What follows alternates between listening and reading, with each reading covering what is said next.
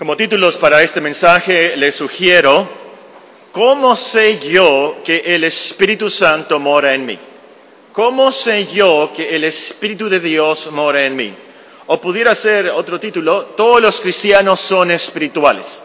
Todos los cristianos son espirituales. O ningún cristiano es carnal. Ningún cristiano es carnal.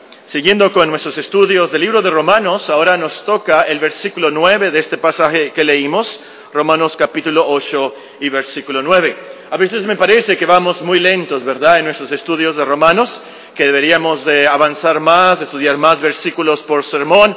Pero hay tantas enseñanzas en estos versículos, sobre todo en este capítulo 8 de Romanos. Cada versículo nos da mucha enseñanza, mucha doctrina, y son tan importantes para que entendamos el Evangelio. Para nuestras vidas diarias son críticos, esenciales, y creo yo que debemos de tomar tiempo. Y no hay prisa. ¿Cuál es la prisa, verdad? Si, no terminamos aquí en la tierra, terminamos en el cielo. Vamos a tener una junta en la Iglesia Bíblica Monterrey, vamos a terminar, ¿verdad? El libro de Romanos, podemos ahí terminar en la eternidad. Pero nuestro texto, Romanos 8.9, tiene tres frases que hay que estudiar. La primera frase es un contraste. El apóstol dice, más vosotros no vivís según la carne, sigo en el Espíritu. La segunda frase es una condición si es que el Espíritu de Dios mora en vosotros. Y la tercera es una conclusión. Y si alguno no tiene el Espíritu de Cristo, no es de él. En la primera frase nos dice el apóstol Romanos 8:9, mas vosotros no vivís según la carne, sino según el Espíritu. Mas vosotros. Es de notarse que a partir de este versículo, el apóstol se dirige directamente a los romanos. Los versículos anteriores, el apóstol ha escrito en términos generales. Por ejemplo, en el versículo 1 dice, ninguna condenación hay para los que están en Cristo Jesús, los que no andan conforme a la carne, sino conforme al Espíritu. Y luego dice después, los que, han, los que son de la carne piensan en las cosas de la carne. Y hablan, dirían eh, los que estudian el español, la gramática, en tercera persona.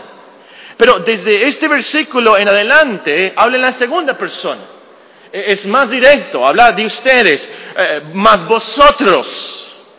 Y entre paréntesis, a aquellos que enseñan y que predican, aquí tenemos una, una lección importante debemos de ser directos, hay que enseñar y predicar a los que están delante de nosotros, a la congregación, no al universo, no en general, pero a, los que están delante de nosotros. Esto es muy importante, si, nuestro hermano Billy algún día lo, invita a cacería, ¿verdad? Cacería de, venado, coche jabalí, pero es hasta noviembre, diciembre, ¿verdad? Por ahí. Eh, les va a decir, bueno, eh, les da a aconsejar, tienen que apuntar bien. No se trata de nada más de agarrar el rifle y, y tirar a un cerro a ver si de casualidad le pegamos a un venado, ¿verdad? A un coche. No, no, no, no, no. Tenemos que apuntar bien. Y así como predicadores maestros tenemos que hablar directamente. Y es lo que hace el apóstol Pablo aquí, ¿verdad? En contraste con lo que ha dicho antes, les dice a ellos directamente, vosotros no vivís según la carne, sino según el Espíritu. Ahora, cuando Él les dice que no viven según la carne, no quiere decir que están muertos, no está hablando de su cuerpo físico, de su carne física. Cuando el apóstol aquí les dice que no viven según la carne, Él se refiere a la carne en el sentido de naturaleza pecaminosa. En otras palabras, el apóstol les está diciendo, ustedes no practican las obras de la carne. Generalmente su vida no es de adulterio, de fornicación, de borrachera, idolatría, pornografía, brujería, pleitos, contiendas, no se trata de vivir así en envidias y cosas semejantes a estas, como nos dicen Galatas, de eso se trata de las obras de la carne. Ustedes prácticamente hablando, generalmente, básicamente, fundamentalmente en sus vidas, no, no, no viven así. No, no se ocupan ustedes, como nos dicen los versículos anteriores, no se preocupan en esas cosas de vivir con esas intenciones. La intención, el esfuerzo de su vida eh, es totalmente, ustedes viven según el Espíritu. Es, decir, ustedes han sido transformados por Dios, pues el Espíritu de Dios mora en ustedes, ustedes entienden el Evangelio. El Espíritu entonces los dirige y produce en sus vidas el amor y la alegría cristiana y paz para con Dios y bondad para con los demás. Lo que les dice el apóstol entonces en esta, esta primera frase, y es muy motivante, creo yo, para los romanos escuchar estas palabras. Si él les hubiera dicho, ¿saben qué? Ustedes todavía viven según la carne, los hubiera condenado. Porque en los versículos anteriores, eh, eh, Él les ha dicho que el ocuparse de la carne es muerte. Eh, Él les ha dicho, las intenciones de la carne son enemistad contra Dios y los que andan según la carne no pueden agradarlo. Pero el apóstol los motiva aquí. Él les dice, ustedes no hacen eso. Ustedes viven según el Espíritu. Y por lo que aprendimos en los versículos anteriores, esto significa que ellos tienen vida y paz para con Dios. Esto significa que ellos sí pueden agradar a Dios. Ahora, lo que quiero enfatizar de, esta primera frase de, de, nuestro texto es esta palabra vosotros, ustedes. ¿A quiénes se refería el apóstol? ¿Quiénes eran ellos? Obviamente él no habla a todos los romanos del imperio, a todos los ciudadanos romanos de la ciudad de Roma en sí. Él habla a la iglesia en Roma, a la congregación en Roma. Pero esa gente, ¿cómo era antes? Siempre habían adorado a Dios, desde niños eran santos y buenos, siempre habían buscado a Dios. No, no, no, no, no, no. Por los capítulos anteriores, como hemos ya visto, sabemos que eran enemigos de Dios. Romanos 5, 8. Ellos eran hombres débiles, impíos. Entonces, aquí hay un contraste, aquí hay un cambio. Esto quiere decir que Dios los ha transformado. Dios tuvo misericordia de esos romanos. Antes vivían nada más para satisfacer los deseos de su carne y podemos leer en la historia el hermano Manuel Pulido aquí les puede eh, platicar del imperio romano y hay unas teorías por qué fracasó y por qué se autodestruyó y todo lo que hacían los emperadores tan terrible y, e increíble lo que hacían, sensuales a más no poder. Bueno, e, e, esos romanos habían cambiado esta iglesia, habían cambiado. El apóstol les dice, ustedes no hacen eso. Ustedes no andan según la carne, ahora andan según el Espíritu. Quiere decir entonces que Dios los había transformado. Ahora tienen un interés en Dios, ahora viven creyendo en Dios y, el Evangelio. Vosotros entonces se refiere a los creyentes, se refiere a los cristianos. Entonces, e, e, esta frase nos da mucha esperanza. La frase te da mucha esperanza en ti, vosotros. Porque tú que vives ahora adicto, a, tus pasiones y deseos, como veíamos en esta mañana, sin Dios, viviendo solos para satisfacer tu boca y, tus ojos y tu carne y tus planes. Puedes arrepentirte, tú puedes acercarte a Dios y, aferrarte a las promesas del Evangelio y Dios puede transformar tu vida. Hay esperanza para ti. Hay mucha misericordia aquí en estas palabras cuando el apóstol se dirige así a los romanos. Ahora, yo tengo una pregunta para ustedes. ¿Cómo, cómo es que el apóstol sabía que ellos ya no vivían según la carne, sino según el Espíritu. ¿Cómo es que eh, puede decir eh, esto a ellos? Mas vosotros eh, no vivís según la carne, sino según el Espíritu. En el capítulo 1, ¿se acuerdan? Hace años, ¿verdad? Que comenzamos Romanos. El capítulo 1 nos dice que él nunca había estado en Roma. Pero él nos dice algo en el versículo 8. Vean Romanos capítulo 1 y versículo 8. Y esto es lo que marcó la diferencia y él sabía que estos romanos no andaban conforme a la carne. Romanos capítulo 1 y versículo 8. Primeramente doy gracias a mi Dios mediante Jesucristo con respecto a todos vosotros. Ahí está el vosotros, ¿verdad? ¿Quiénes son esos vosotros? De que vuestra fe se divulga por todo el mundo. Él sabía entonces, estos son hombres que tienen fe, son hombres cristianos. Él sabía entonces, estos hombres no andan según la carne, sino según el Espíritu. Es de vosotros. Pero además, por el capítulo 16, Sabemos que el apóstol Pablo conocía a algunos de, de, los miembros, de los asistentes a la iglesia en Roma. Hay una lista de nombres y curiosamente la mayoría de esos nombres son mujeres.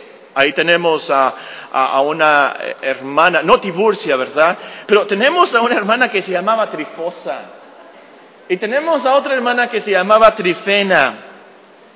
Y, podemos leer de las hermanas, a, veces con nombres curiosos. Por cierto, viene Julia, ¿verdad? Ahí viene en la lista en Romanos 16. Y algunos nombres muy curiosos. Para, para, ellos sería curioso nuestro nombre ahora, ¿verdad? Pero, ah, pero para ellos era normal llamarse Trifosa. Bueno, el caso es que Lean esa lista y el apóstol dice, eh, eh, de, esa hermana Trifos y la hermana Trifena que trabajan.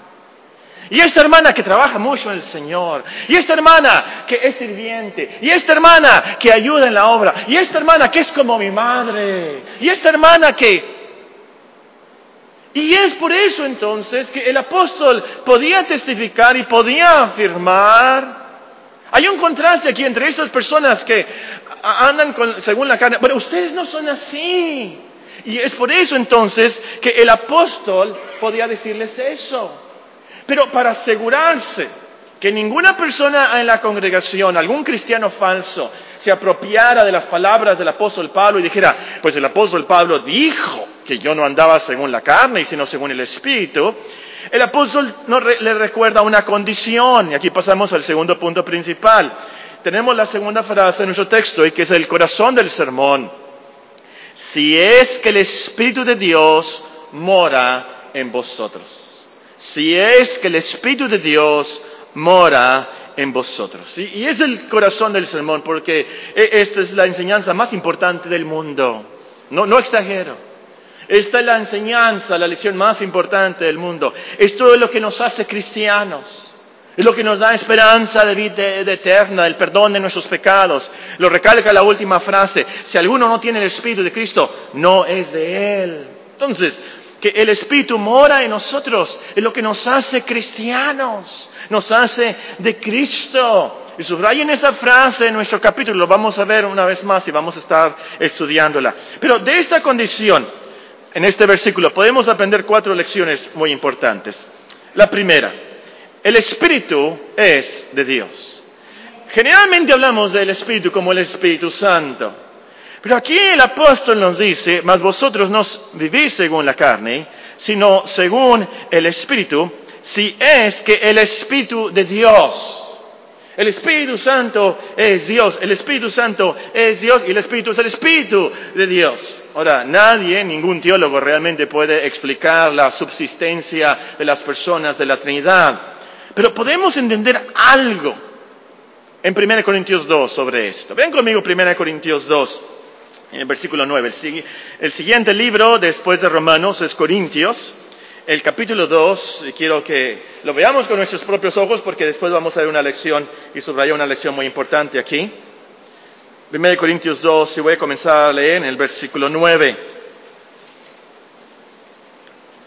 Antes bien, como está escrito, cosas que ojo no vio, ni oído yo, ni han subido en corazón de hombre, son las que Dios ha preparado para los que le aman pero Dios nos la reveló a nosotros por el Espíritu, porque el Espíritu todo lo escudriña, aún lo profundo de Dios. Porque ¿quién de los hombres sabe las cosas del hombre sino, sino el Espíritu del hombre que está en él? Así también nadie conoció las cosas de Dios sino el Espíritu de Dios. Y hay esa analogía, esa referencia, ¿verdad? Esa comparación, nuestro Espíritu y el Espíritu de Dios. Nosotros no hemos recibido el Espíritu del mundo, sino el Espíritu que proviene de Dios, para que sepamos lo que Dios nos ha concedido, lo cual también hablamos no con palabras enseñadas por sabiduría humana, sino con las que enseña el Espíritu, acomodando lo espiritual a lo espiritual. El hombre natural no percibe las cosas que son del Espíritu de Dios, porque para él son locura y no las puede entender, porque se han de discernir espiritualmente. En cambio, el espiritual juzga todas las cosas, pero él no es juzgado en nadie. Bueno, subrayen aquí entonces, el, Espíritu de Dios, el Espíritu Santo es el Espíritu de Dios. Y ahí esa comparación, esa analogía, por supuesto, eh, no es lo mismo, pero es de Dios, es Dios. Y lo increíble aquí es que ese Espíritu, esta es la segunda lección, que nos dice el apóstol Pablo, que el Espíritu de Dios mora en los cristianos, mora, vive, reside en nosotros. No es que el Espíritu Santo nos visita de vez en cuando, eh, eh, no, es que el Espíritu Santo viene y va, no, no, el Espíritu mora, reside en nosotros.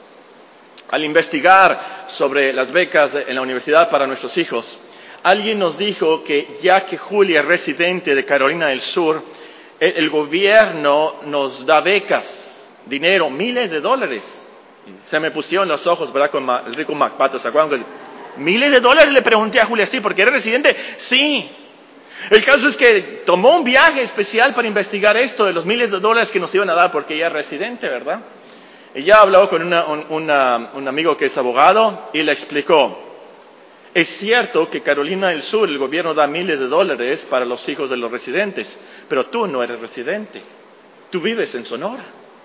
Tú ya no tienes un carro aquí, no tienes una casa aquí. Es cierto, es a veces que se va por meses, ¿verdad? Nos abandona por meses y se vaya a Carolina del Sur. Pero tú realmente no resides aquí en Carolina del Sur.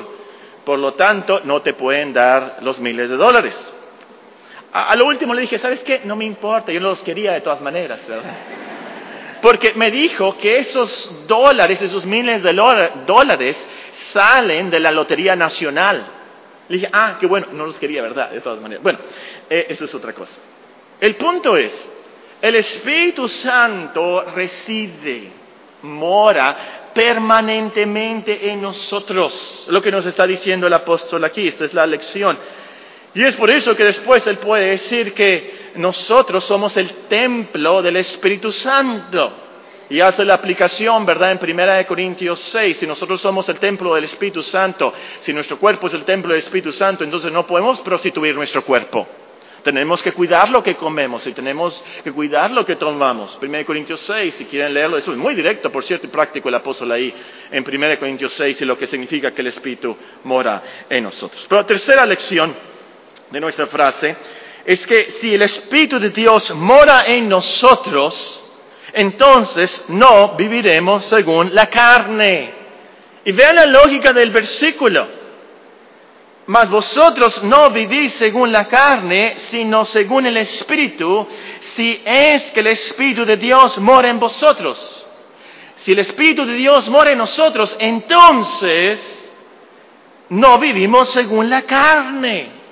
Y esta es una lección que hay muchos que, se pegan contra la pared aquí porque no, entienden e, e, esta la verdad tan importante.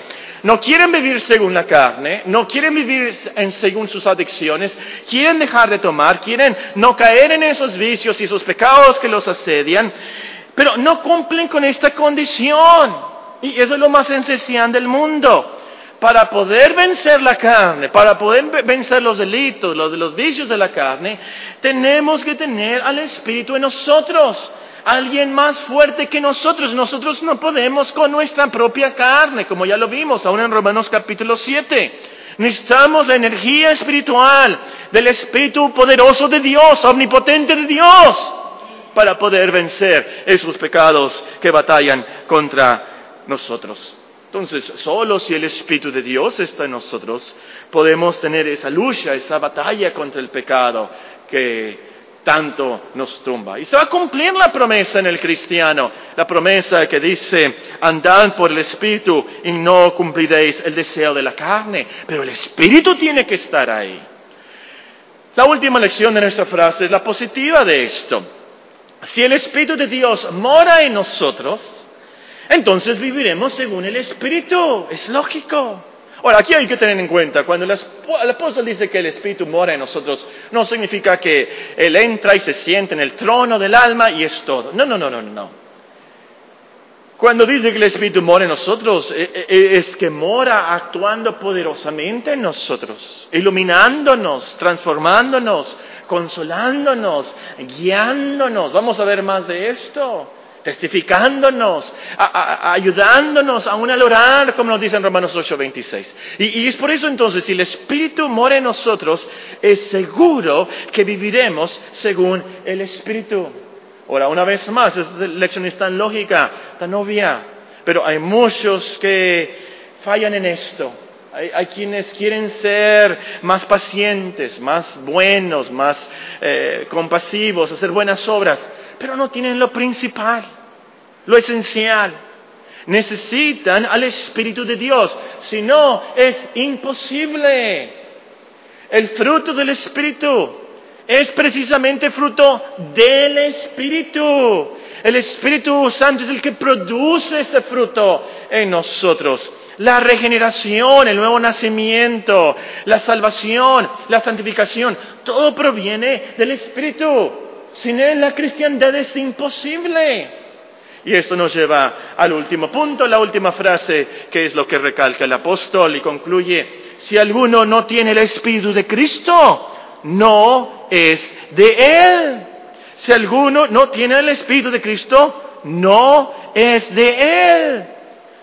Y una vez más, es obvio, si me permiten mi palabra favorita, ¿verdad? Obviamente, es obvio.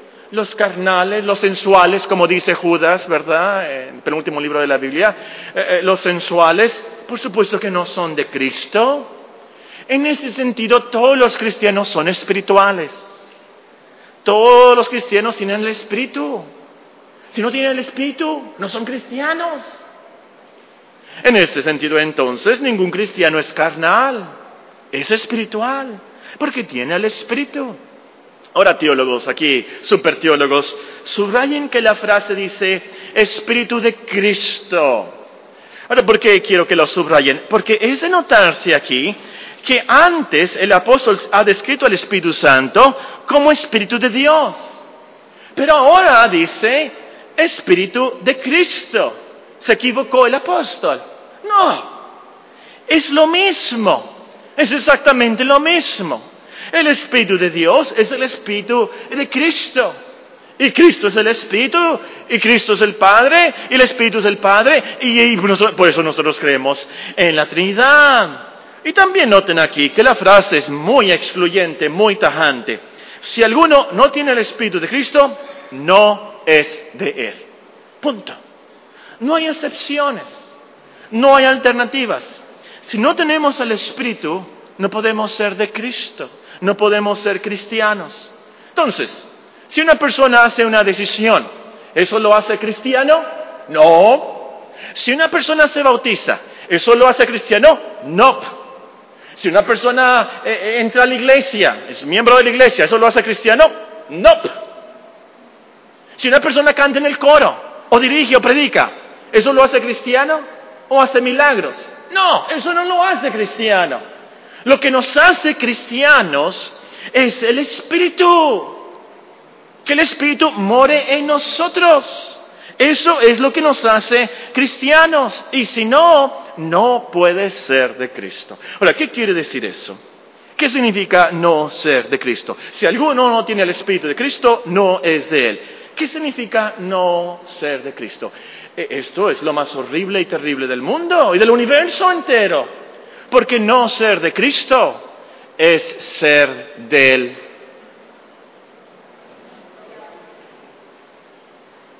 No ser de Cristo es ser del diablo. No ser de Cristo es vivir sin esperanza por toda la eternidad. No ser de Cristo es escuchar al final, apartados de mí, hacedores de maldad. Nunca os conocí. Eso es lo más terrible del mundo. Pero positivamente hablando, y eso te debe motivar más como cristiano, ser de Cristo es ser de Dios. Ser de Cristo es ser hijos suyos. Ser de Cristo es que Él nos redime, Él nos compra, nos protege, intercede por nosotros, nos lleva a Dios. Ser de Cristo es que tenemos todas las bendiciones de Cristo en los lugares celestiales. Eso es ser de Cristo. Entonces, amigo, hermano, urge que te asegures que tienes al Espíritu de Cristo. Urge que te asegures que el Espíritu mora en ti.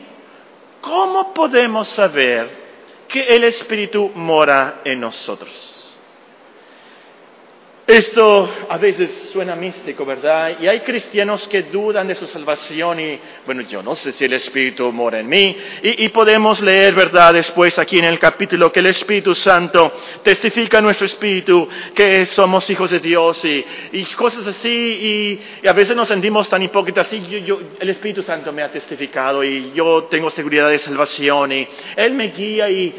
Pero a la hora de la hora, honestamente, sinceramente, a veces dudamos, bueno, pues realmente no sé que yo tengo el Espíritu. ¿Cómo sabemos que tenemos el Espíritu Santo? Vamos a empezar con lo negativo. Número uno, que el Espíritu mora en ti no es algo físico, no es algo que tú sientas. El Espíritu por naturaleza es espíritu. Un espíritu no tiene peso, no tiene masa, no tiene cuerpo. Entonces, no, cuando tú tienes al Espíritu no significa que vas a pesar más, como si se agregara cierta masa, cierto cuerpo. No, no, no, no. No se trata que vas a sentir algo de escalofrío. No, no, no, es espíritu. Precisamente por eso se le dice espíritu. Número dos, que el espíritu mora en ti no significa entonces que es algo físico, que algo que sientes. Número dos, que el espíritu mora en ti no se trata de cierta alegría religiosa, cierto tono piadoso al cantar, cierto éxtasis espiritual. No significa que tienes el Espíritu Santo, entonces te vas a sentir más dinámico y ahora sí vas a testificar y vas a estar siempre contento, ¿verdad? Con una sonrisa de payaso, aunque tú no quieras. Y no, no, no, no, no. Déjeme decirle, hay personas así, a lo mejor ustedes han conocido a cristianos así, ¿verdad? Y, como que, como que, como que lo rechazamos, como que, eh, como que fingen. No nos gusta eso, hay, hay algo que rechazamos en eso porque conocemos sus vidas personales y no checa, no coteja, ¿verdad? Déjenme decirles, y voy a ser sincero aquí en esto, ustedes pueden ver en la televisión también a predicadores y, muy sonrientes, muy dinámicos, y, a veces pensamos, eh, yo quisiera tener eso, pero ¿por qué no? Y a lo mejor no tengo el Espíritu Santo. No, no, no, no. Los brujos de Egipto pueden ser así. Un virus carismático puede hacer que las personas hablen con esos tonos y canten, ¿verdad? Sí, parece que están en la gloria ya. No se trata de eso, el espíritu no se trata de eso. Y lo digo con mucho cuidado. Ojalá que me entiendan. Número tres, que el espíritu mora en ti no significa que hablarás en lenguas extrañas. En ninguna parte de la Biblia dice el fruto del espíritu es hablar en lenguas. En ninguna parte. Por más que busquen los pentecostales, y no vino el hermano Marco Duarte, ¿verdad? Eh, su abuelita se siente mal y llamó a los niños, a sus hijos y a sus nietos, mm, siente que va a morir. Ah, oren por él, ¿verdad? Por cierto, su abuelita. E, el caso es, eh, por más que busquen los pentecostales, no pueden comprobarnos esto. Y yo creo que en la iglesia pentecostal hay muchos cristianos sinceros y se sienten tan mal cuando le dicen, si tú, si realmente tienes el Espíritu, vas a hablar en lenguas y ellos quieren hablar en lenguas y se esfuerzan y toman clases para hablar en lenguas. Pero eso no está en la Biblia. Hay musulmanes, hay hindús, hay brujos que hablan en lenguas y no tienen el Espíritu de Dios. Número cuatro, que el Espíritu mora en ti no se trata de hacer milagros, tener visiones y cosas así. Esos dones eh, sobrenaturales Dios los otorgó al comenzar la cristiandad para confirmar el mensaje de los apóstoles, pero no son prueba de que el Espíritu more en una persona. Mateo 7:21, en esos versículos que siguen ahí, tan, tan tremendos y, y, difíciles, ¿verdad? Con la palabra muchos ahí, dice, muchos en aquel día dirán, yo hice milagros en tu nombre. Y el Señor Jesucristo no niega eso, no le dice, no, no, no, ustedes no hicieron milagros, no niega eso. Pero a esos muchos que predicaron y muchos que hicieron milagros, Él les dice a lo último, apartados de mí, hacedores de maldad. Hacer milagros y predicar no quiere decir que tienen el Espíritu de Dios. Número cinco, que el Espíritu mora en ti no quiere decir que te convertirás en un supercristiano inmediatamente. Hay muchos que se convierten, hay muchos que eh, son salvos y andan buscando a Dios y leen sus Biblias y y se frustran porque piensan, ya me convertí, tengo el Espíritu Santo, entonces yo voy a tener la paciencia de Job. Yo voy a ser tan fuerte como Sansón, ¿verdad? Eh, yo voy a ser como Pablo y, piadoso y... No, no, no, no, hermanos. Como ya vimos en Romanos 7, aun como cristianos caemos en tentaciones, somos débiles, fallamos. La cristiandad es un maratón que se corre poco a poco y el Espíritu se nos da en medida, en diferentes medidas. Hay unos que tienen más el Espíritu que otros. Pero a lo último, ciertamente, todos los cristianos, cristianos y cristianas tienen al Espíritu. Todos, absolutamente, aún los más débiles, aún los más niños en la fe, todos los cristianos son espirituales. No hay ningún cristiano carnal en ese sentido. Bien, vayamos a lo positivo y con esto terminamos. ¿Cómo sabes que el Espíritu mora en ti? Sabes que el Espíritu mora en ti porque Dios lo prometió. Dios lo prometió. A través de la Biblia vamos a leer de esta promesa del Espíritu. Dios lo prometió y el cristiano tiene al Espíritu porque Dios lo prometió. Entonces, esto es verdad, créelo. Y déjame decirte, aunque no lo creas, es verdad. Es como el ciego, ¿verdad? que no ve el sol, pues no creo que haya sol. Aunque el ciego no crea, ahí está el sol. El Espíritu está en ti, aunque tú no lo creas, aunque tú no lo sientas, está en ti. Dios lo dijo, créelo. Número dos, ¿sabes que el Espíritu mora en ti? Porque has entendido el Evangelio. Has entendido algo del Evangelio, como leímos en 1 Corintios 2. Y por eso quería que lo vieran con sus propios ojos. Es por el Espíritu que nosotros entendemos las cosas de Dios. Aquel que no tiene el Espíritu, el hombre natural, no puede entender las cosas de Dios. Se le hacen una locura. Y es por eso cuando tú testificas y, hablas a tus vecinos, a tus parientes, y, se ve tan claro, Juan 3:16, tan bonito, tan claro. De tal manera amó Dios al mundo que ha dado a su Hijo unigénito para que todo aquel que en Él cree no se pierda, mas tenga vida eterna. Tan claro, tan sencillo, créelo. No lo puede entender. Si no tienen al Espíritu Santo, no lo pueden entender.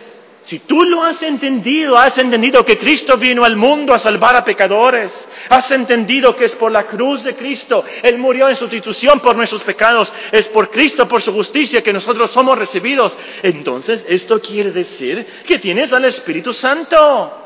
Número tres, ¿sabes que el Espíritu mora en ti por el fruto en tu vida?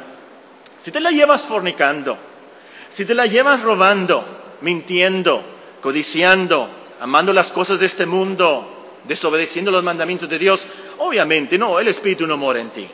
Pero si tienes cierto amor por Dios, cierto amor por los demás, tú te esfuerzas por obedecer los mandamientos de Dios, tienes cierta paciencia, cierta bondad, eh, cierta fe en la Biblia, cierta fe en Cristo y la vida venidera, entonces el Espíritu mora en ti. No que seas perfecto, no que seas tan maduro como Job. No, no, no, no. Pero cuando menos las semillas de la paciencia está ahí. La semilla del amor está ahí. La, semilla de la bondad, de la compasión, de la mansedumbre, del dominio propio. Ahí está la semilla ya implantada por el Espíritu Santo. Muy bien. En penúltimo lugar, sabes que el Espíritu mora en ti porque hay una batalla en tu corazón. La Biblia dice en Gálatas capítulo 5, el deseo de la carne es contra el espíritu y el del espíritu es contra la carne, pues estos se oponen el uno al otro. Si el espíritu mora en ti, de seguro entonces que habrá una batalla contra la carne en tu vida, en tu corazón, en tu interior. Hay una batalla. El Espíritu te va a decir, no hagas eso, no caigas en ese vicio, no mires esas páginas. E, el Espíritu va a causar esos remordimientos tan pesados y tan graves. No, no, no, no, no, no, no. Y la carne dice, sí, sí, sí, sí, sí, sí. El Espíritu dice, no, no, no, no, no. Y hay esa tensión y esa frustración en tu vida. Lo que vimos en Romanos 7. El, el Espíritu entonces, y esto va a pasar, muchas veces te va a dar la victoria y tú no lo vas a reconocer. Tú no vas a conscientemente eh, pensar, ¿verdad? Eso lo hice por el Espíritu. Y tú, no, no, no. Pero ahí está el Espíritu dentro de ti, teniendo esta victoria y luchando contra esos pecados. Ahora, un borracho, un, drogadicto, puede tener una batalla en su corazón también. Un borracho, un alcohólico, puede tener esa batalla. Pero la diferencia es que la batalla del Espíritu es eficaz y por los medios de Dios. La diferencia, la gran diferencia, es que la batalla del Espíritu es constante y contra todos los pecados, no tan solamente contra la borrachera, pero contra todos los pecados. Y además, obviamente, el borracho no quiere dejar de tomar para la gloria de Dios. El borracho a lo mejor quiere dejar de tomar porque le sale muy caro o porque la novia se lo pide, ¿verdad? Si dejas tomar, a lo mejor podemos tener una relación. O a lo mejor el doctor le dijo, ¿sabes qué? Si te tomas una cerveza más, te vas a morir. Ya tienes una cirrosis que... Y se asusta y deja de tomar y va a esa fricción, ¿verdad? Que le dice, toma y otro adentro dice, no, no tomes, toma. Pero esa fricción al último no es del Espíritu Santo. Esa batalla no es del Espíritu Santo, por supuesto. Bueno, número cinco, en último lugar. Sabes que el Espíritu mora en ti porque tienes un interés sincero en Cristo y su gloria. Tienes un interés sincero en Cristo y su gloria. Señor Jesucristo nos enseñó sobre el Espíritu Santo con estas palabras. Cuando Él venga, es decir, el Espíritu Santo, cuando Él venga, convencerá al mundo de pecado, de justicia y de juicio. De pecado por cuanto no creen en mí. De justicia por cuanto yo voy al Padre y no me veréis más. Y de juicio por cuanto el príncipe de este mundo ha sido ya juzgado. Aún tengo muchas cosas que deciros, pero ahora no los podéis sobrellevar. Pero cuando venga el Espíritu de verdad, Él os guiará a toda la verdad, porque no hablará por su propia cuenta, sino que hablará todo lo que oyere y os hará saber las cosas que habrán de venir. Él me glorificará, porque tomará de lo mío y os lo hará saber. Entonces, si el Espíritu mora en ti, te vas a arrepentir de tus pecados contra Cristo. Si el Espíritu mora en ti, entonces vas a tener fe en Cristo, porque Él la da. Y vas a aprender de Cristo. Y así el Espíritu te va a guiar a glorificar a Cristo más y más con tu boca, con tu corazón y con tu vida. De eso se trata y de eso se, eh, significa que el Espíritu mora en nosotros. Ese es nuestro texto. Mas vosotros no vivís según la carne, sino según el Espíritu, si es que el Espíritu de Dios mora en vosotros. Y si alguno no tiene el Espíritu de Cristo, no es de él. Oremos. Ojalá que alguna palabra del mensaje, de la palabra de Dios haya llegado a, tu corazón, a tu vida. A, lo último, la conclusión es, tienes que arrepentirte y pedirle a Dios que envíe su Espíritu a tu vida, pedirle misericordia.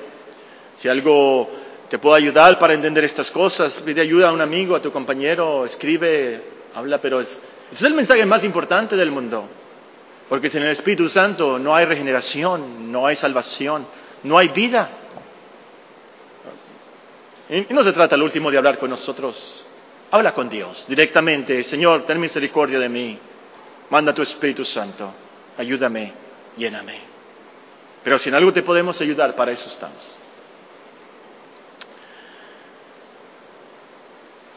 Pero hermano Martínez, si es tan amable de despedirnos en oración.